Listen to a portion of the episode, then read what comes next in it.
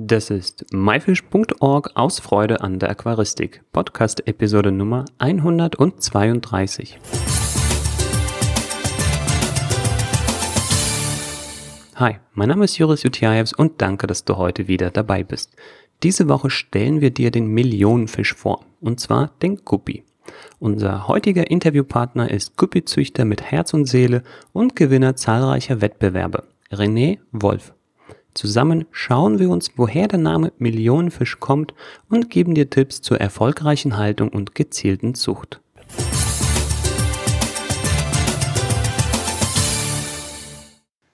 Seit Jahrzehnten gehören Guppies zu den beliebtesten Aquarienfischen und fast jeder Aquarianer hat die kleinen bunten Fische schon mal in seinem Becken gehabt.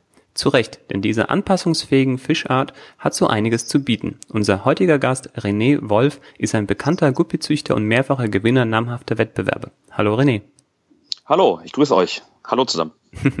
René, erzähl uns doch mal ein bisschen über dich. Wie bist du das erste Mal mit dem Thema Aquaristik und der Guppi-Hochzucht Hochzucht in Verbindung gekommen und wie lange bist du schon in der Guppi-Szene drin und wie fing das Ganze überhaupt an für dich?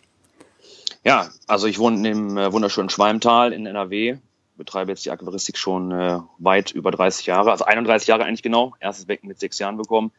Lag daran, dass äh, Vater auch schon seit äh, über 50 Jahren schon Aquaristik mittlerweile betreibt. Und äh, bei meinem Cousin hatte ich die ersten Guppies mal gesehen, auch die ersten Hochzuchtguppies.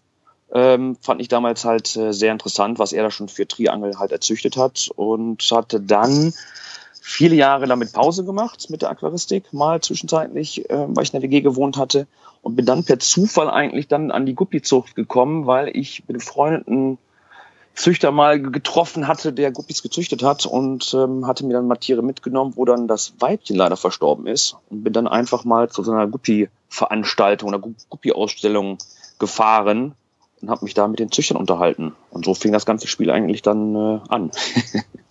ja, man nennt den Guppi ja auch den Millionenfisch. Was ist dran an dem ungewöhnlichen Beinamen?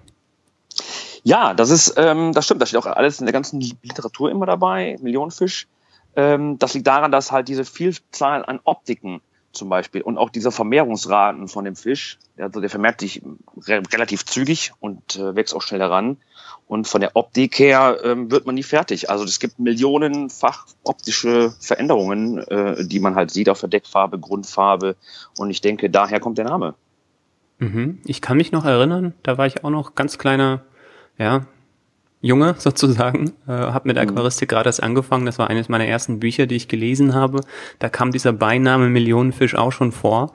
Und da schrieb der Autor, äh, weil das sind ja lebend gebärende Zahnkarpfen, die Guppies. Genau. Ja, und das heißt, die vermehren sich in Anführungsstrichen von alleine. Ne? Die legen jetzt keine Eier, sondern die entlassen gleich fertige Mini-Versionen von sich selbst. Insofern genau. reproduzieren sich sehr, sehr einfach. Und so gelingt die Zucht eigentlich bei jedem, der männlich-weiblich gemischte Tiere hält und das in einer großen Stückzahl und regelmäßigen Abständen, da gibt's quasi Millionen an äh, Nachtzuchten. Das genau, das ist das, was ich sagte halt. Diese Vermehrungsrate und dann halt auch diese Optik halt, ne, die auch dazu kommt. Also ich würde sagen, dass der Guppi schon der interessanteste Fisch eigentlich ist, weil der Guppi halt von der Optik her keine Grenzen kennt, ja. So, und seitdem das halt ja auch gekreuzt wird mit Endlern, ja, also Guppi-Hybriden, was ja momentan auch ein sehr großer Hype ist, ähm, kommt das hinzu, ja, die, die Vermehrungsrate und dann gleichzeitig dann halt noch die Optik. So, so interpretiere ich das persönlich jetzt. Ist der Endler nicht eigentlich die Wildform des Guppies? Nee, das ist eine ganz eigene Art. Das ist ja Puercilia reticulata, ist ja der Guppi und das andere ist ja Wingai. So, das ist also nicht diese, ähm, viele denken, dass, dass das halt diese Wildform Guppi halt ist, ist es aber nicht. Das ist was ganz Eigenständiges. Es gibt halt noch äh, Policilia obscura und sowas halt alles. Die sind alle zwar miteinander verwandt, die kann man auch alle miteinander kreuzen, haben aber so eigentlich nichts miteinander zu tun. Dann stellen wir das Thema Endler-Guppi oder Wildguppi nochmal zurück. Das ist, glaube ich, auch ein Thema für sich. Äh, heute geht es um diesen ganz normalen äh, Guppifisch, den halt jeder kennt. Und äh, genau. ja, es sind ja vor allem die Guppimännchen, die so schön bunt und unterschiedlich gefärbt sind. Wie kommt das eigentlich? Das war mal so. Also das damals ähm, war das wirklich so, dass nur die Männchen bunt waren und die Weibchen ja dieses Naturgrau halt äh, aussahen, so wie es man halt beim äh, Entler ja auch noch sieht. Äh, mittlerweile ist es aber so durch halt Selektion, Mutation und dann auch Kombination äh, entstanden, dass die Weibchen äh, mittlerweile den Männchen nicht äh, äh nichts nachzuhängen haben So, dass also, wenn man da äh, die Augen mal aufhält und auf Ausstellungen oder auch schon im Zoofachgeschäft sieht man es halt auch häufiger, dass die Weibchen mittlerweile den Männchen schon äh, den Rang manchmal ablaufen, wie ich persönlich finde. Das ist ja auch sehr interessant, dass es jetzt äh, so eine Veränderung gibt. Ähm, worauf ich eigentlich mit der Frage hinaus wollte, war eher so der, vielleicht der biologische, der Hintergrund, dass äh, Weiß Ach so. nicht, dass die Männchen eben diese Flossen haben, hm, bei der Balz irgendwie, um die Weibchen anzuwerben und so weiter. Genau, das kann man also auch gut erkennen. Es gibt auch einen äh, Wildstamm in Deutschland noch, einen Freilebenden, der vom äh, Kraftwerk ähm, mit warmem Wasser versorgt wird. Ähm, da sieht man zum Beispiel, ähm, da war ich mit meinem Vater vor 25 Jahren schon und haben da gekeschert. Ähm, und da waren die Fische noch richtig schön bunt und auch die Flossen waren größer. Ähm, mittlerweile ist es so da, ähm, dass die da eher klein äh, sind, flink sind und auch nicht mehr so farbenfroh sind, ähm, um halt den ähm, Fressfeinden auszugehen. Also das heißt, umso trüber eigentlich ein Gewässer ist, umso bunter sind die Männchen. So, weil die da sich das halt mehr leisten können, die Weibchen halt zu beeindrucken. Und die Weibchen halt, ähm, ja, müssen den Männchen ja nicht quasi da in der Natur nachlaufen, sondern das ist ja wirklich andersrum, dass die Männchen sich da beweisen müssen mit der Balz und Farbe. Und ähm, ja, daher kommt der Ursprung warum die Männchen halt bunt sind und die Weibchen halt nicht. In der Hochzucht, wie ich wie gerade schon sagte, sieht es halt ganz anders aus. Mhm. Das ist aber sehr interessant, dass man äh, sagt, okay, die, die müssen bunt sein, um gesehen zu werden, aber quasi je klarer das Wasser, ne, äh, desto mhm. leichter werden sie auch von Fressfeinden gesehen und entsprechend weniger bunt sind sie dann auch gefärbt. Und dann auf genau. der anderen Seite, je drüber das Wasser, desto bunter sind sie, um eben dann besser gesehen zu werden, aber gleichzeitig ist dann auch das Risiko von Fressfeinden entdeckt zu werden dann eben geringer. Das ist äh, faszinierend. Ja, ich glaube nicht, dass die, dass die nicht in halt bunter sein müssen im trüben Wasser. Ähm, das liegt eher daran, dass die halt dann nicht so schnell gefressen werden, weil sie nicht so gesehen werden und deswegen halt mehr Farbe aussehen können. Weil im klaren Wasser werden die halt auf Meterweise schon gesehen und im trüben Wasser ähm, dann halt nur wenige Zentimeter. So, daher ähm, liegt das eher daran, denke ich. Das ist eine reine Selektionsgeschichte, gehe ich von aus. Ja, das ist natürliche Selektion. Die schönsten ja, genau. werden dann quasi im äh, im klaren Wasser dann als erstes gefressen. So ist es dann. Das sind dann genau, die weniger so. schön, die überleben. Nennen wir es mal so, genau. Super. Ähm, der Guppi ist nicht umsonst einer der beliebtesten Aquarienfische. Er bleibt relativ klein und ist leicht zu halten. Was soll bei der Haltung beachtet werden und wie sollte das Aquarium aussehen? Also man kann eigentlich den Guppi mit ähm, allen in Anführungszeichen lebend gebärenden Vergesellschaften. Kommt natürlich da, da auch immer auf die äh, Größe des Becken an. Also ich würde jetzt im 60er Becken jetzt nicht Guppies mit Schwerträgern unbedingt äh, zusammenhalten.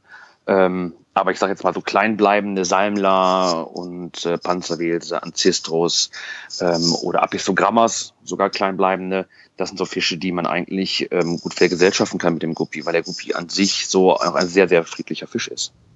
Ja, gut. Und diesen friedlichen Fisch muss man natürlich auch füttern. Ähm, wie macht man das genau. am besten? Also das Futter sollte abwechslungsreich sein. Also auch mal Lebenfutter. Das kriegt man ja eigentlich auch in jedem äh, Zooladen gekauft. Wasserflöhe, Tubifax und sowas. Und sonst halt Flockenfutter, äh, Futtertabletten. Durch die ganze Reihe eigentlich durch. So. Viel, viel, viele füttern halt einseitig, was ich halt auch sehr schade finde.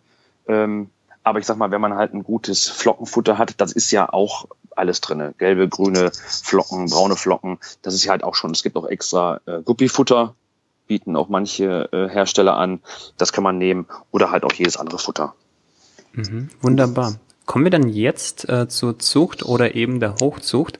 Was ist deiner Meinung nach das A und O und wie werden aus deiner Sicht äh, die häufigsten Fehler oder wo werden, wo werden aus deiner Sicht die häufigsten Fehler bei der Haltung äh, gemacht und wie betreibt man eben eine erfolgreiche Hochzucht von Guppies?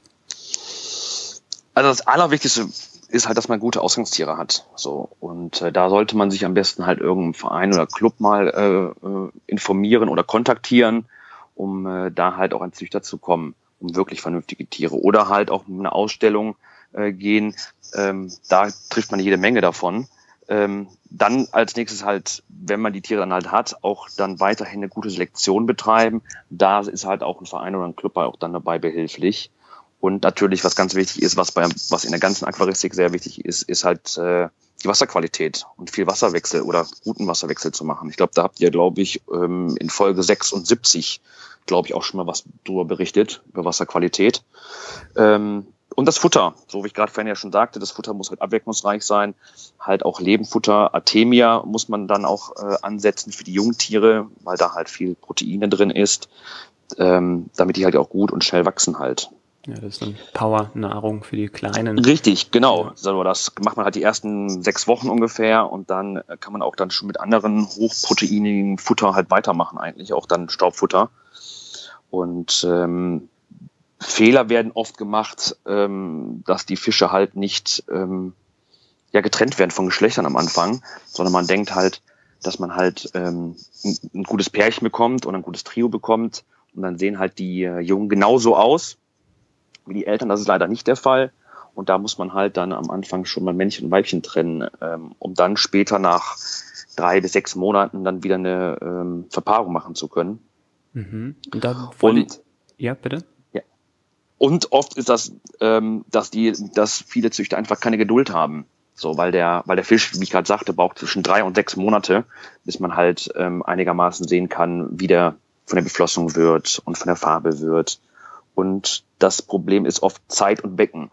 Die Leute halten auch dann zu viele Stämme in zu wenig Becken. So, man braucht da schon ähm, vier bis sechs Becken, um äh, eine Hochzucht zu betreiben. Die müssen nicht groß sein.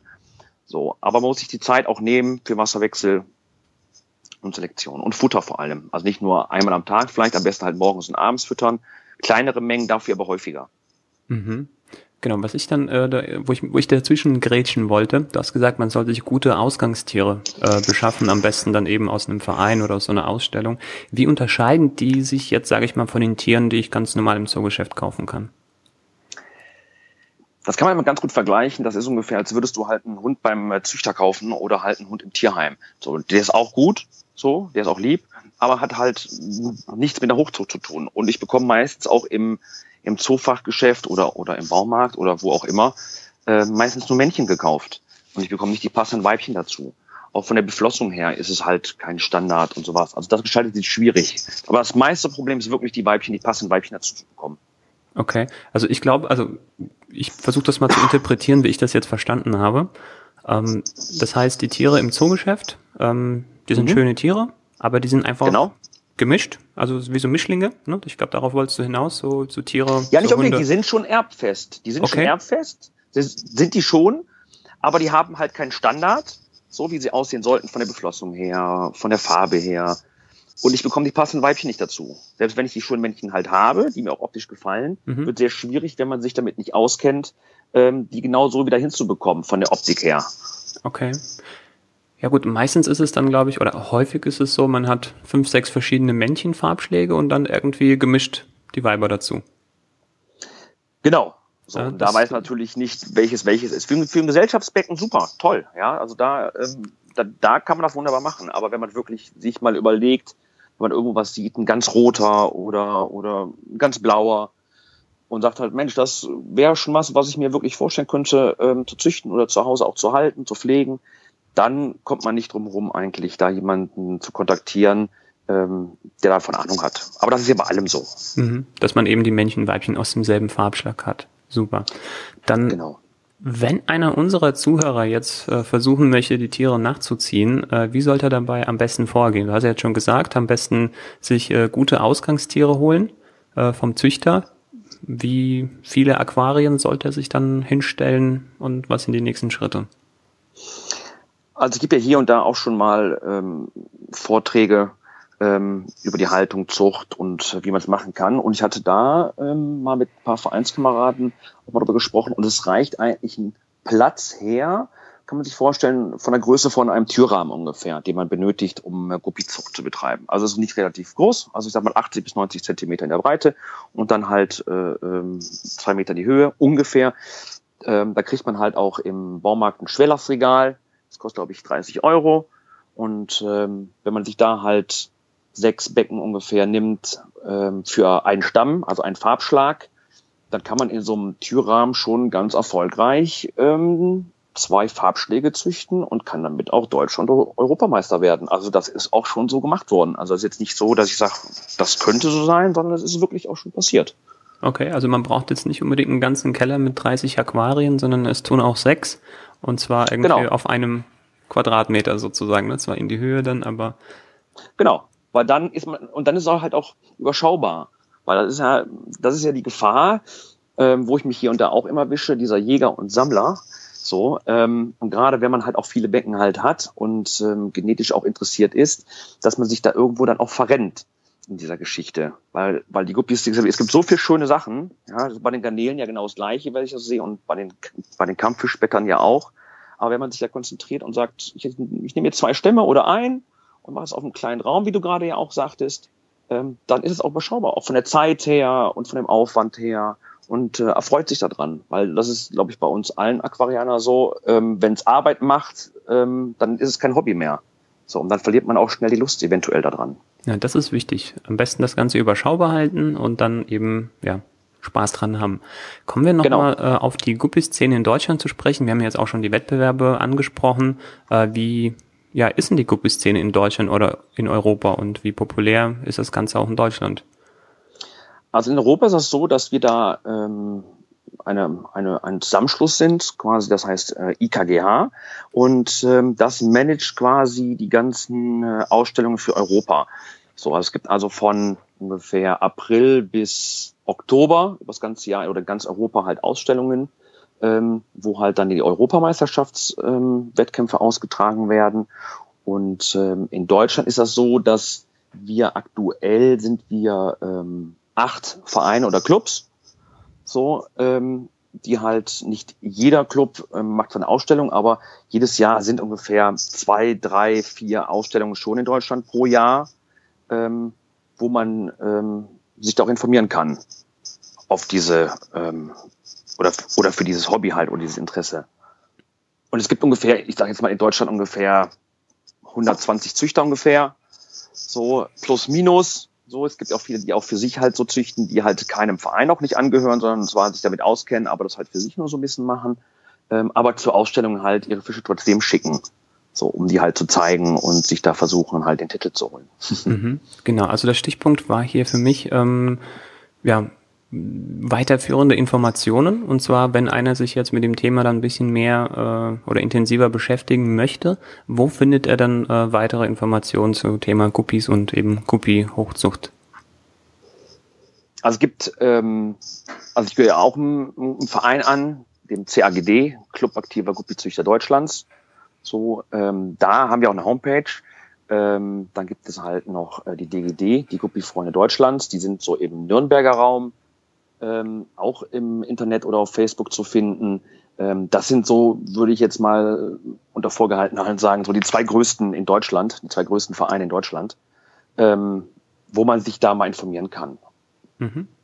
Wunderbar. schlau machen kann. Ja, wir haben auch einige Artikel zum Thema Guppies bereits auf MyFish, äh, den von dir angesprochenen äh, Beitrag zum Thema Wasserqualität, den suche ich dann auch noch mal raus. Das werden wir alles verlinken. Äh, auch die Vereine und die Homepages, die du gerade angesprochen hast. Das machen wir alles in die Show Notes. René, wunderbar. Vielen Dank für diesen Einblick in die Welt des Millionenfisches, des Guppies.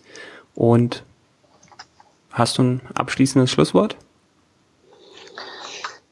Ja, also, also das Schlusswort ist eigentlich, was ich, was ich auch sagte, erstmal vielen Dank fürs Interview und ähm, überschaubar soll es bleiben. Fang langsam an, holt euch nicht zu viel Becken am Anfang, auch nicht zu viel Stämme und wenn ihr Fragen habt, es gibt keine doofen Fragen, es gibt nur doofe Antworten. In dem Sinne, alles Gute. Ja, vielen Dank. Mach's gut. Ciao. Das war das Interview mit René Wolf zum Thema Guppi der Millionenfisch. Die wissenschaftlichen Namen und Bilder von Renés Tieren findest du in den Show Notes. Der Link dazu lautet www.my-fish.org-episode 132. Wie immer Episode als Wort und die Ziffern 132. Bestimmt hast du aktuell auch Guppies in deinem Aquarium oder hast sie früher schon mal gepflegt. Wenn das so ist, dann schreib uns, was dich an diesem Fisch so fasziniert, gleich jetzt in die Kommentare oder als Bewertung bei iTunes. Mit einer Bewertung bei iTunes hilfst du, dass dieser Podcast von mehr Menschen wie dir gefunden werden kann und wir werden dir dafür sehr dankbar sein. Einen direkten Link dazu findest du auch in der Episodenbeschreibung. Das war myfish.org aus Freude an der Aquaristik. Tschüss und bis zum nächsten Mal, dein Joris.